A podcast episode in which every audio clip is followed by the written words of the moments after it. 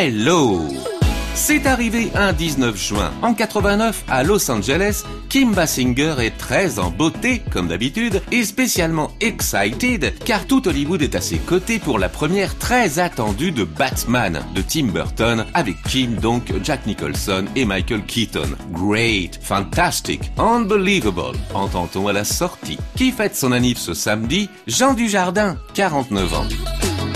Dans ma story du jour, j'ai du jardin, en homme d'action intrépide et en crétin de haut vol. Vous avez reconnu le délicieusement vintage OSS 117.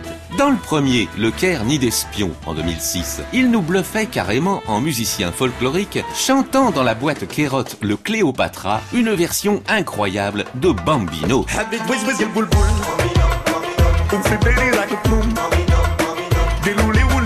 Cette scène, devenue culte, n'était pas prévue dans le scénario original. Jean devait danser et faire des claquettes. Quand ils ont décidé qu'il chanterait, ils ont choisi Bambino en arabe. Je pensais qu'il chantait en gros n'importe quoi, un genre de yaourt oriental. Mais non, il chante vraiment en arabe les paroles écrites pour cette version qu'il a appris à prononcer correctement grâce à 50 séances très joyeuses, paraît-il, de phonétique avec un coach. On retrouvera Jean Dujardin dans le nouveau OSS 117 Alerte rouge en Afrique noire, réalisé par Nicolas Bedos cet été, le 4 août. On a bien hâte. Voilà, vous en savez peut-être un petit peu plus sur le mythique Bambino d'OSS 117.